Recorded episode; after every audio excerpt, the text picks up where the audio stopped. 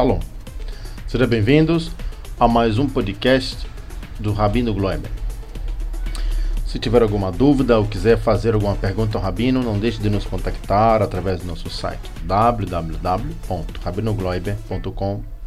Você também pode nos seguir nas nossas redes sociais e também se inscrever no nosso canal do YouTube, Rabino Gloiber Torá.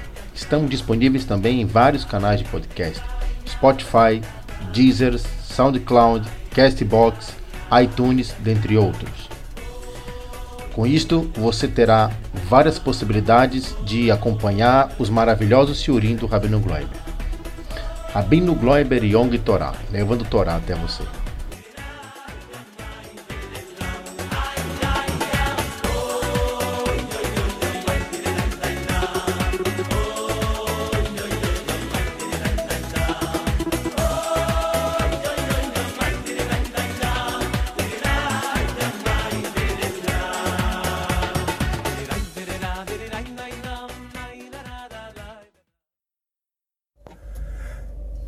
Shalom Ubraha.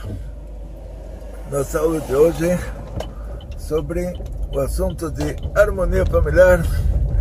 Vamos contar uma história, uma história importante. Você acorda de noite, você pega a sua filha no flagra assaltando a geladeira. Aí você tem duas, duas possibilidades como julgar esse caso. Uma possibilidade é imaginar assim, eu sou 100%, eu sou o, o extremo da perfeição. Ela tem um mau caráter, olha que ela está se comportando errado, ela, ela acorda no meio da noite vai, vai pegar comida na geladeira sem permissão. Então, e tem outro jeito que é o certo de como enxergar isso, que a mãe, nessa hora, ela deve dizer, olha, se a minha filha acordou no meio da noite para procurar comida, uma coisa é certa, que ela não está jantando bem. Se ela estivesse comendo da maneira correta, se ela estivesse jantando certo, da maneira correta, ela não sentiria vontade de acordar no meio da noite para comer. Então, isso é óbvio para todo mundo. A gente não precisa entrar em detalhes. Quer dizer, se acontece alguma coisa, em primeiro lugar a pessoa tem que verificar antes de, de culpar o outro. A pessoa tem que verificar se estava tudo em ordem, fazer um check-up. Então, de vez em quando, a mulher ela ela suspeita do marido e, e, de vez em quando o marido suspeita da mulher.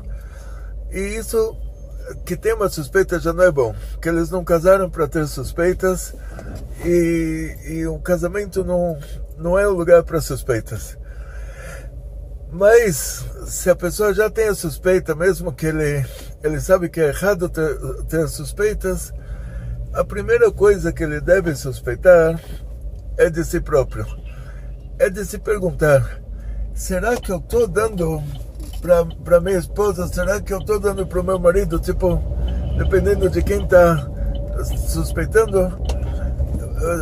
Vamos dizer assim, no caso da, da mãe em relação à filha, vamos dizer a mulher em relação ao marido. Em primeiro lugar, ela tem que fazer um check-up. Será que ela está dando para o marido o, o amor e carinho que ela deveria dar? Será que ela está tendo relações com o marido é, pelo menos pelo menos uma vez por semana já é crueldade, mas vamos dizer pelo menos uma vez por semana? E, e será que ela o, o, certo seria um dia sim, um dia não?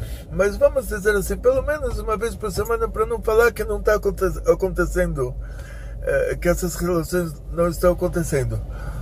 Então o que, o que a mulher responde na, na hora que você pergunta isso para ela é como eu posso, Berlau, dormir com um cara desses que eu estou suspeitando que ele tem outra. Então aí que está o problema. Aí que está o problema. Quer dizer, se você não está dormindo com ele, porque você está suspeitando que ele tem outra, aí mesmo se ele não tivesse outra, Agora você está colocando ele na situação dessa menina que acordou no meio da noite. A menina estava com fome e ela acordou para procurar o que tem para comer. Então, será que ela é culpada de ter acordado para procurar o que tem para comer? Ou a mãe é culpada de não ter dado comida para ela antes dela dormir?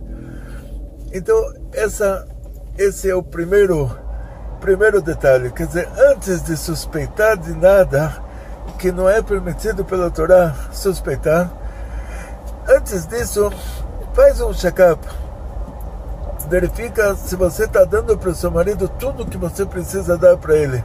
Você está dormindo com ele, você está fazendo comida para ele, você está tratando ele bem, ou, ou você está fazendo comida para sua filha e o marido que se vire, na hora que ele chegar em casa, ele vai fazer alguma coisa já para ele comer. Ou você não tem tempo para dormir com ele porque você está ocupada, você está assistindo a novela e depois da novela tem outra novela e depois da outra novela tem outra novela e aí você já está muito cansada para dormir com o marido. Aí você já está exausta, suas filhas, sua bateria terminou. Aí depois você fala, olha, ele não presta, ele deve ter outra. Com certeza ele não tem outra, mas até o simples fato de você não estar tá cuidando bem dele, isso já desperta em você a suspeita de que ele tem outra. Por quê? Você sente que ele, que dentro dessa casa para ele não é um lugar assim, não é um lugar ideal. tipo, se ele não está não tá sendo eh, tratado da maneira correta. Então, você no lugar dele procuraria outro. Seria uma coisa assim. É tipo um raciocínio sub, subconsciente o, o que você faria se você estivesse na situação dele? Aí você imagina que ele está fazendo, sendo que ele está na situação dele. Mas não quer dizer que, a, a, que ele está, está fazendo isso de verdade, quer dizer que você tem uma paranoia de verdade, isso sim.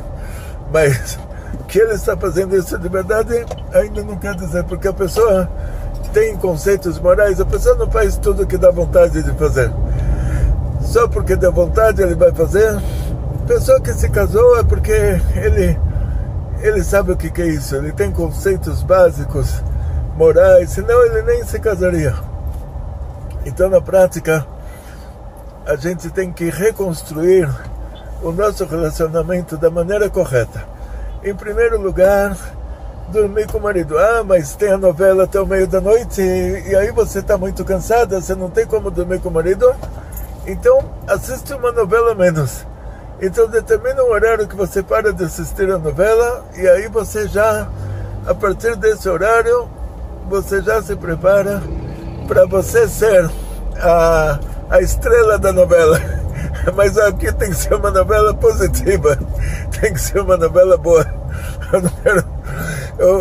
Você, vamos dizer, vai ter um filme de amor agora. Então, você se prepara, 10 da noite você desliga a novela e agora vai começar um filme, filme de amor longa-metragem. Então você vai preparar o cenário, você vai com aquele sorriso chamar o seu marido para participar desse filme, para interagir com você nesse filme e dando para ele, dando para ele tudo que ele precisa. Uma mulher na cama, comida, é, amor e carinho, quer dizer, que a casa não seja um um inferno, assim, não seja um, um, um, filme de terror, mas que seja um filme de amor. Aí, você, a sua parte você fez, você não precisa suspeitar mais nada. Agora, se você não dorme com ele, porque você suspeita dele? Se você não dá comida para ele, porque é um cara desses que não presta a tal ponto que você suspeita dele, que se ele prestasse você não suspeitaria, ah, então para que para que fazer comida para ele? Ele é seu filho, ele é sua filha, o que, que ele é seu para você fazer comida para ele? É tipo, se a pessoa já pensa assim, e depois tem paranoia que o marido está traindo, então a paranoia, a origem dessa paranoia é que se ela estivesse na situação que ele está, ela faria isso. Então ela já está projetando nele o que ela faria caso ele fizesse isso para ela.